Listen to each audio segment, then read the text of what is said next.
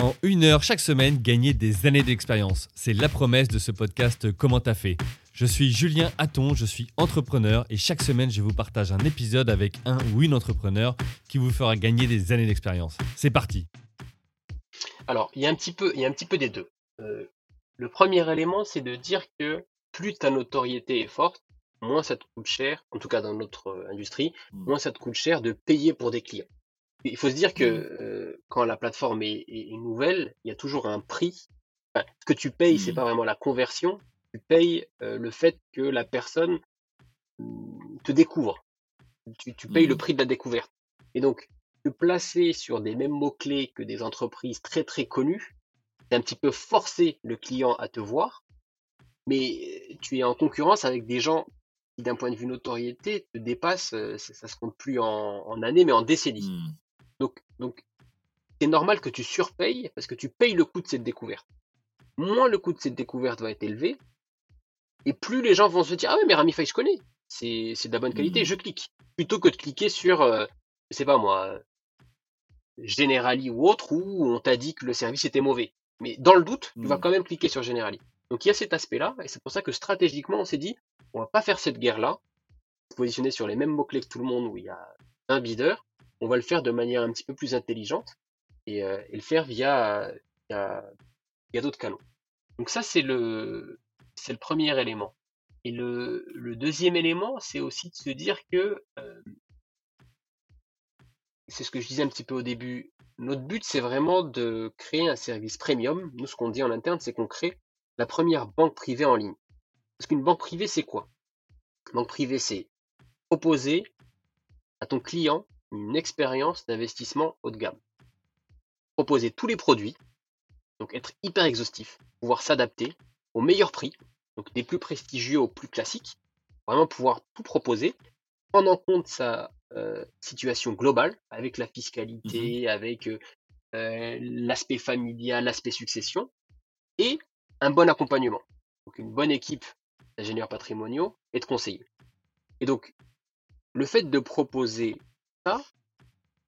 on sait que une fois qu'une personne a goûté à ce service-là, elle va le recommander. Plutôt que, encore une fois, de payer le prix de la découverte et de se dire, on va casquer des millions pour que les gens arrivent sur notre site et qu'on les convertisse dans 6 ou 10 mois.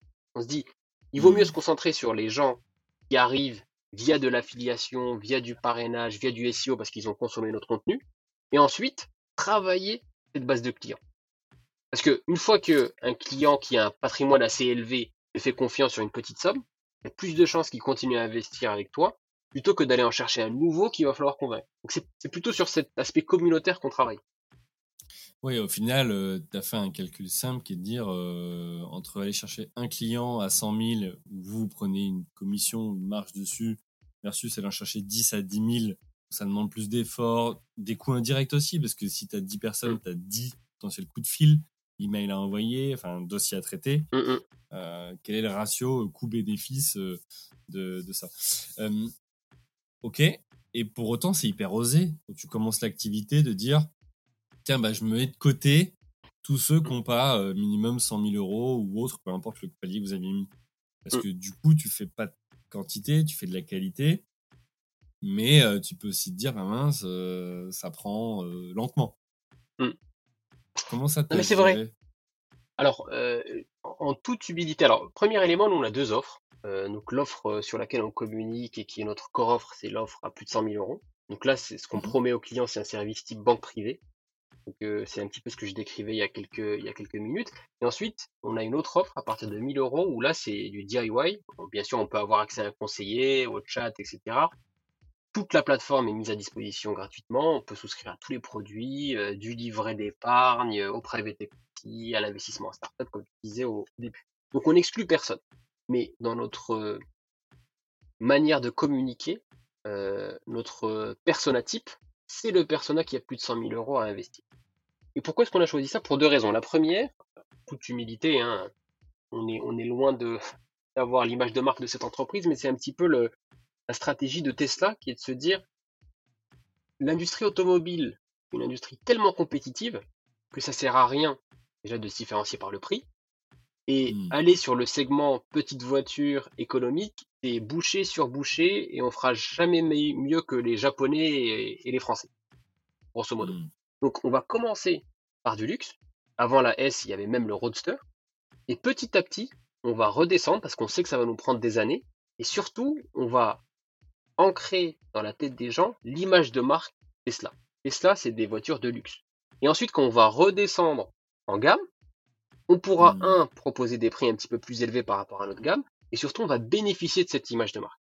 Et c'est pour ça qu'on fait ce travail-là. Si on veut un jour pouvoir être le concurrent légitime des banques privées bien établies, on est obligé, dès le début, de se positionner comme un acteur premium. C'est surtout pour ça qu'on le fait et que, euh, et que ces efforts euh, qu'on fait depuis le début euh, commencent à payer parce que c'est vraiment un, effet boule de neige. hein. Au début, on va moins vite que les autres qui ont le petit gros hack pour aller chercher tous les freelances ou autres. Mais si on n'a pas actionné la machine à acquérir des gens qui ont des hauts patrimoines, croient en notre projet, qui, qui valorisent l'expertise qu'on met à leur disposition, c'est difficile de le faire dans l'autre sens. On commence un petit peu low cost, euh, pour remonter la pente après, c'est beaucoup plus compliqué. Donc c'est surtout pour ça qu'on le fait, euh, qu'on le fait de cette manière en fait. Il y a une vraie stratégie marketing et positionnement là, que, que, tu expliques et qui est intéressante justement pour un, pour un lancement parce que que ce soit une plateforme SaaS comme vous ou, ou d'autres en fait, euh, types d'activités, souvent on se dit bah tous les business qu'on peut prendre on les prend et puis au moins ça fait rentrer un peu de, un peu de cash, ça fait rentrer de l'activité. Mais au final c'est un calcul court-termiste plutôt que long terme qui fait que euh, bah, tu occupes tes équipes euh, avec des dossiers qui finalement sont peu rentables et puis bah la finalité c'est que quand tu as des dossiers plus intéressants ou plus rentables à venir, tu peux pas les prendre. Euh, Et tu vois, par exemple, si, si, je- si, si je peux rajouter un, un élément sur cet aspect-là, un choix fort qu'on a fait, c'est le private equity. Euh, on est les seuls, en ligne en tout cas, à être positionnés aussi fort sur le private equity. Et le private equity, c'est une, une classe d'actifs qui est complexe. C'est pas évident de communiquer sur du private equity. Il y a, beaucoup de de- de- d'éducation à faire, d'explication, d'exploration. C'est c'est pas des produits comme de l'assurance vie sur étagère que tout le monde, quasiment tout le monde comprend ou un livret. On a quand même fait ce choix parce que aujourd'hui, quand on fait des tests auprès de nos clients, Ramify est associé au private equity en ligne. Et ça, hmm. par nature, ça te donne un aspect premium aussi. Donc, ça, c'est des investissements qu'on fait sur le long terme. Et, et de toute façon, quelqu'un qui vient chercher du private equity, il y a des grandes chances qu'il ait besoin d'un PER et d'une assurance vie. Et pas le contraire. Hmm. Donc, c'est un petit peu ça aussi la stratégie. Et puis en plus, un client qui a euh, plus de 100 000 euros à investir, il y a quand même de fortes chances qu'il ait dans son entourage des profils identiques ou similaires qui eux aussi, quand ils ont à investir, investissent en des, des montants à, à, à six chiffres.